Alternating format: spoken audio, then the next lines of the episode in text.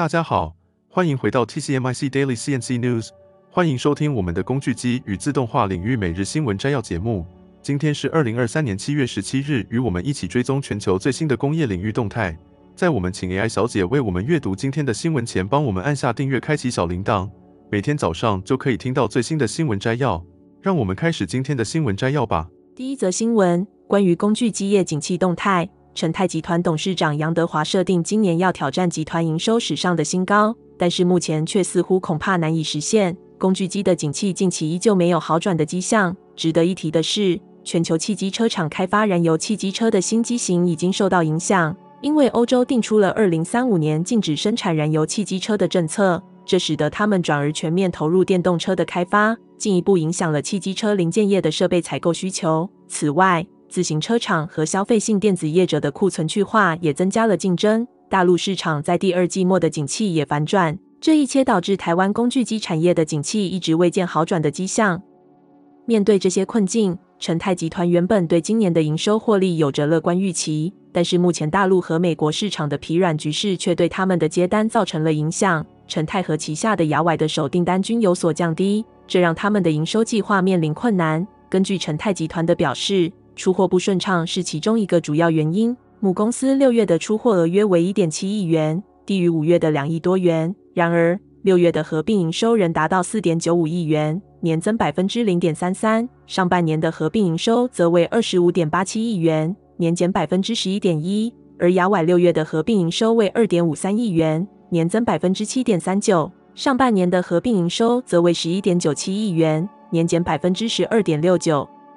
纵观目前的接单和出货情况，成泰集团面临着今年营收成长的困难。虽然他们计划新建位于嘉义大埔美的二期新厂，预计明年底前完工，总投资达二十五亿到三十亿元。然而，面对整个工具机产业的景气不佳，他们将面临不小的挑战。第二则新闻：苹果公司将在二零二三年推出的下一代苹果手表 Ultra 中采用三 D 列印技术。三 D 列印技术涉及将材料层层堆叠，形成物体的形状。这不同于传统的注入模具制造方式，而是一层一层的制造物品。过去，3D 列印主要用于快速原型设计，但随着技术进步，现在已可应用于生产，有时被称为增材制造。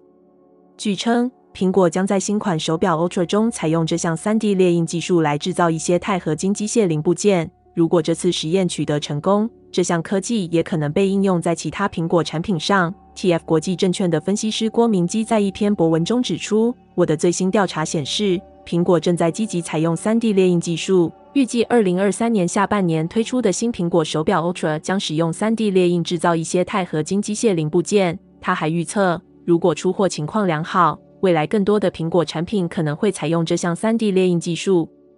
目前，对于2023年苹果手表 Ultra 的其他消息所知甚少。未经证实的报道指出，新版本手表可能会搭载一个二点一英寸的荧幕，而目前版本则使用了一点九英寸的显示屏。此外，这款手表可能会有更多颜色可供选择。如果郭明基的报道属实，对于苹果来说，采用 3D 列印技术将带来许多好处。这将简化苹果的供应链，因为公司可以自己制造这些零部件，而不需要从外部供应商购买。当然，苹果还需要从外部公司购买列印材料。第三则新闻：第三十四届马来西亚国际机械设备展在吉隆坡国际贸易展览中心开幕。这次展会包含食品包装与加工设备、塑橡胶设备与模具技术、烘焙设备与原材料、广告与 LED 照明等四大项目。台湾机械工业同业公会代表率领七家台湾业者参展。张家化代表台湾机械工业同业公会表示，台湾机械设备产业经过多年的发展，已经拥有完整的产业链。他们不仅在智慧化和自动化方面发展高附加价值产品，而且拥有高性价比的优势。特别是在机械设备的加工精密度方面，台湾的产品已经媲美欧美日同级产品。张家化指出，主要是受到整体供应链移转的影响，许多台湾业者也逐渐转移红色供应链，以避免受到美中贸易战的冲击。他进一步解释，台湾机械设备产业发展基础稳固。将供应链转移到像大马等东南亚国家，主要是看中大马目前在机械设备领域仍然缺乏高端精密技术。台湾可以透过完整产业链与大马接轨，尤其在制程、精密度和品质方面，达到与大马合作共赢的目标。这次的展览涵盖了多种机械设备，包括粉碎机、拌料机、筛选机、精英机型粉碎机、模具架、吹带机、风切机、回收机、气压式混合机、万马力式油压混合机等。台湾机械工业同业公会期待通过参展，加强与东协国家的产业链合作。第四则新闻：日本机械公司 Nidec 就称为日本电产。计划收购日本工具机厂商日本龙泽科技。Nidec 于十三日宣布，为了强化工具机事业，他们将向日本龙泽科技提出并购提案。Nidec 计划在九月中旬展开股票公开买卖。然而，日本龙泽科技经营团队尚未对此提案表示赞同。日本媒体指出，即便日本龙泽科技不同意，Nidec 可能仍将坚持进行这次敌意并购。日本龙泽科技成立于一九二二年。其二零二二年度的营收为两百七十九亿日元，纯益为三亿日元。值得一提的是，Nidec 在二零二一年八月收购了三菱重工的工具机事业公司三菱重工工作机械，进军了工具机市场。之后又陆续收购了两家工具机厂商：日本中小型工具机厂以及意大利工具机厂 Palma。Nidec 在收购意向书中表示，日本市场以及中国等其他新兴国家的制造业增长速度超过未来预期。这可能导致其他行业出现的情况，在日本公司中也会出现。具有世界级竞争力的日本公司可能会在没有解决方案的情况下失去市场份额，被欧洲、中国等新兴国家的制造商取而代之。此外，日本经济产业省的政策指出，如果日本机床产业的国际竞争力持续恶化，并且未来国内企业供应中断，将动摇日本制造业的业务基础，这明显会直接影响整个日本制造业的竞争力。Nidec 作为代表日本的世界级制造商，我们不能忽视这一日本制造业的危机。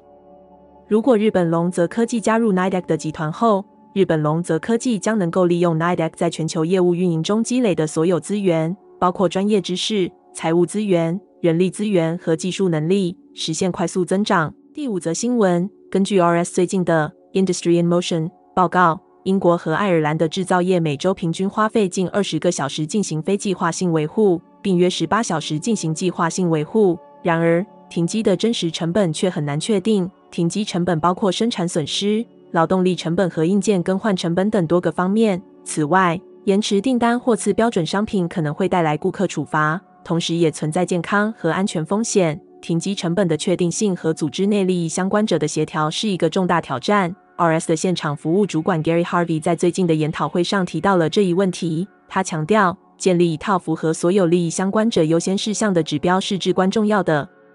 在制定维护策略时，数据的准确性和驱动性非常重要。组织应该根据其成熟度，从反应式发展到最佳实践，选择合适的维护活动。在实施新技术之前，确保基本的润滑、清洁、保养、检查和监测工作得以正确执行是关键。在衡量维护活动的投资回报时，每一英镑投入预防性维护都可以获得八倍的回报。虽然效益边际很难确定，但提前发现潜在故障对组织有益无害。对于分布在多个地点的组织，策略应该针对每个地点进行调整，而不是一刀切。然而，当策略在每个地点都奏效时，整个组织都能受益。制定完全可见、完全理解、基于精确和验证数据的坚实维护策略，减少停机风险和严重损失。应该是每位维修工程师的目标。Gary Harvey 总结说：“正确的维护策略能够使您决定停机时间，而不是机器自行停机。如果机器在关键时刻关闭，技能不足、缺乏外部支持和备件，将导致成本上升和客户处罚。透过从监测活动中获取准确数据，